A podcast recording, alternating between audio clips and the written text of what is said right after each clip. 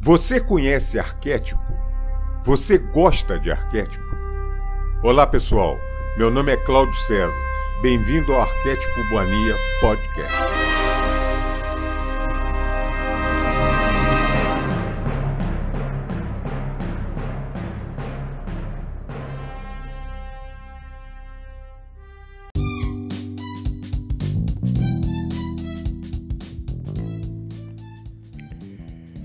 Livro de ouro de Saint-Germain, A Sagrada Alquimia do Eu Sou, capítulo 14 Fé, Esperança e Caridade. Quero chamar a atenção para a presença ativa da fé, da esperança e da caridade. Nesse raciocínio, pensaremos na fé como poder emanador conquistador, na esperança como a porta aberta, através do véu, atuando na presença pura, na caridade como a determinação de não pensar o mal, não falar o mal, não ver o mal, não ouvir o mal, não sentir o mal. Os estudantes devem vigiar sempre a atividade interna da mente externa e não se deixar enganar por sua ação. Isso pode soar como um paradoxo, mas não é, e tem mais importância do que parece à primeira vista.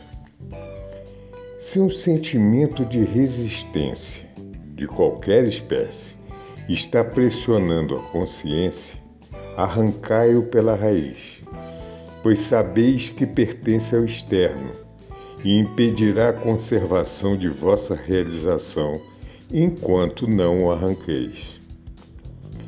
Manter uma disposição amena e tranquila diante de todas as coisas é o caminho certo para o autocontrole e a maestria absoluta, indispensáveis para alcançar tudo o que desejares.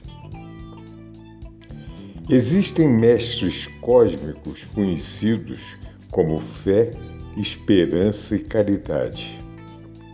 Ao chamar vossa atenção para esses três princípios, sempre ativos na vida humana, quero assegurar-vos que eles não apenas são qualidades dentro de vós, como também são seres de grande luz e adiantamento, que são conhecidos como a fé, a esperança e a, e a caridade. Os estudantes e indivíduos que se esforçam conscientemente para cultivarem e expandirem essas qualidades em seus mundos receberão uma grande assistência desses seres poderosos e conscientes, de cujos nomes procedem as individualizações dessas qualidades.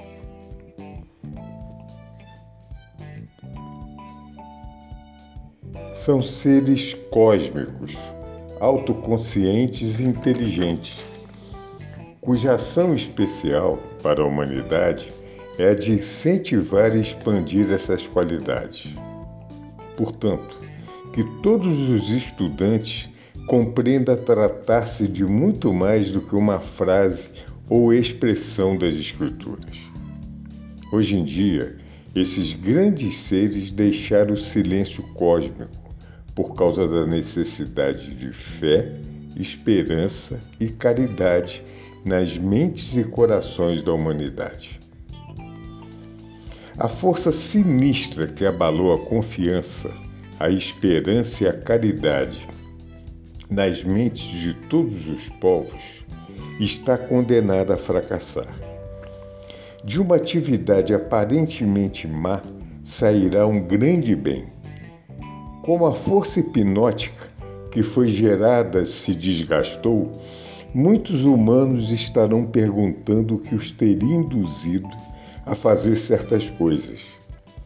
Sua própria rebelião, afinal, produzirá a força que será utilizada para corrigir tais condições.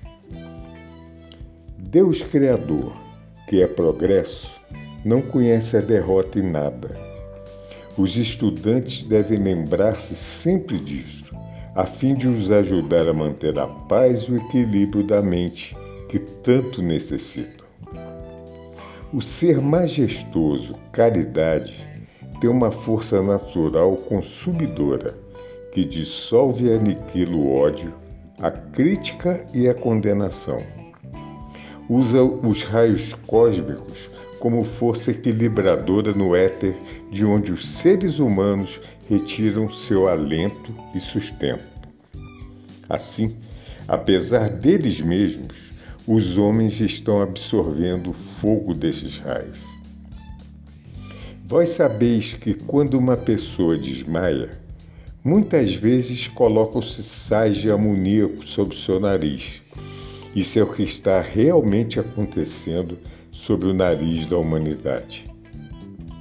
Ela está respirando agora essa presença consumidora. Pede-se aos estudantes não discutir esse fato com pessoas descrentes. Porém, é de vital importância que os estudantes o compreendam.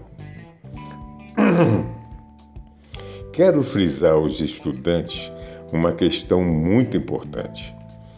Há inúmeros meios úteis de assistência para o estudante sério e sincero, muitos dos quais são completamente desconhecidos por ele porém, não obstante de muita utilidade, se seu desejo pela luz for sincero. Despreocupar-se de tudo e centrar-se alegre e determina, determinadamente nessa poderosa presença única que eu sou, proporcionará uma, um contínuo fluxo de vitórias. Nenhum esforço feito em nome e presença que eu sou pode jamais falhar. Porém, deve-se continuar avançando, de vitória em vitória, até alcançar e poder usar o cetro do domínio absoluto. Desejo incentivar e assegurar a consciência que progride sobre a importância da lei do perdão a maneira correta de chamar a ação a lei do perdão é dizer: Eu sou a lei do perdão e da chama consumidora de toda ação desarmoniosa da consciência humana. Isso põe em movimento a ação completa. Quando usamos a afirmação chamo a lei do perdão, nem sempre estamos completando a ação porque necessitamos estar conscientes de quem é e onde está essa inteligência que a autoriza que seja levada a cabo. Quando observo os estudantes, verifico que é importante continuar insistindo no uso da presença eu sou frequentemente, porque ela já está praticando coisas notáveis para eles. Meu próprio ser Levanta-se quando vejo entre os estudantes cuja atenção é mantida com determinação na presença eu sou, como se convertem em ímãs da luz e como esta se apressa em envolver cada um, da mesma maneira que uma mãe envolve seu filho amado. Se pudessem ver e conscientizar isto, por um momento, vossa determinação surgiria de uma chama conquistadora, da qual não poderias desistir. É tempo oportuno eu vos mando a cada estudante uma esfera consciente de luz, envolvendo o coração e o cérebro de cada um, para que possam receber mais continuamente a bênção consciente da poderosa presença Eu Sou. Creio que a maioria de vós sentireis isso. Sentindo ou não, nada pode interferir com essa ação de bênção.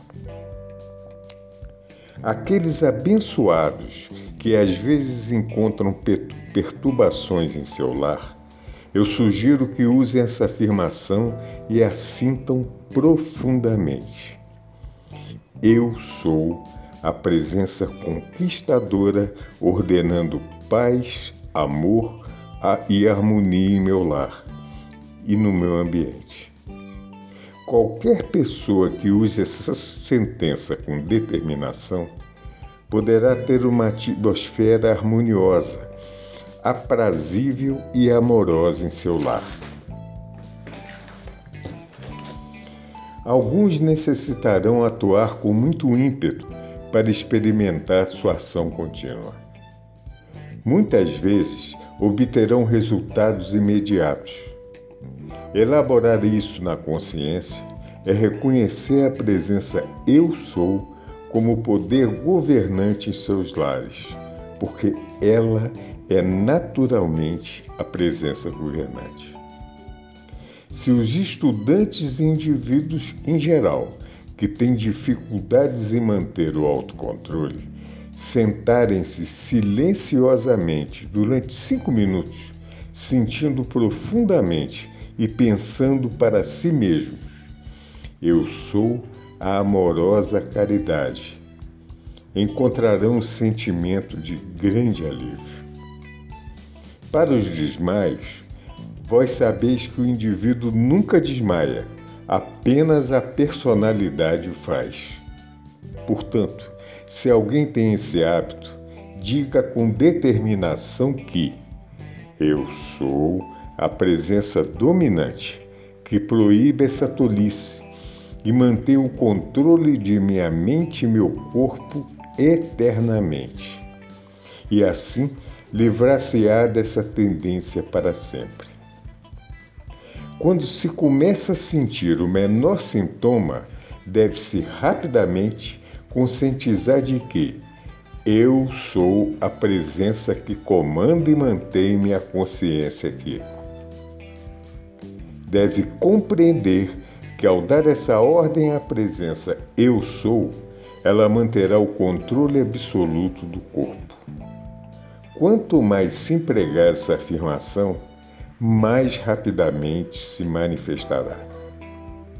Pergunta: Se o grande Sol central é o centro do coração do infinito, onde está aquele que é o centro do cérebro?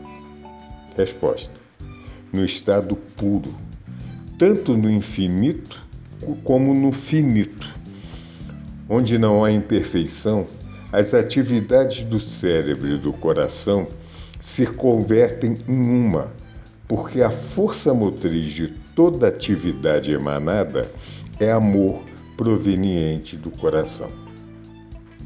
Portanto, no estado puro, o coração e o cérebro são sinônimos, porque amor, sabedoria e poder estão contidos no amor divino.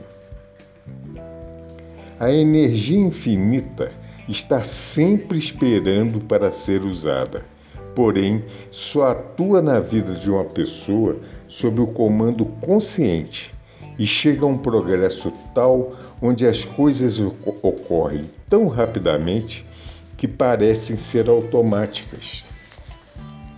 Mas na realidade não é assim. Há exclusivamente um caminho para a maestria autoconsciente. E essa é a direção consciente da energia eterna para tudo o que desejais. E isso vos levará a um outro ponto vital. O desejo é uma ação indireta da atenção. Porém, o desejo sustentado pelo uso determinado da atenção é a causa de que este se converta em uma manifestação invencível. Isso vos dará uma leve ideia da importância de que a direção consciente vá unida ao desejo. O uso da presença eu sou, ou o uso conscientemente dirigido dessa energia eterna para uma realização, deve ser sempre um esforço jubiloso. Nunca, sob nenhum aspecto, deve ser como um trabalho sob tensão, porque quando decretais eu sou a presença, a inteligência, dirigindo essa energia para um determinado propósito, está expondo a lei em movimento de uma maneira perfeita, fácil e perfeitamente natural, e não necessitais de nenhum esforço, como de arrepiar os cabelos. Portanto, o modo de proceder deve ser sempre tranquilo, sereno e determinado.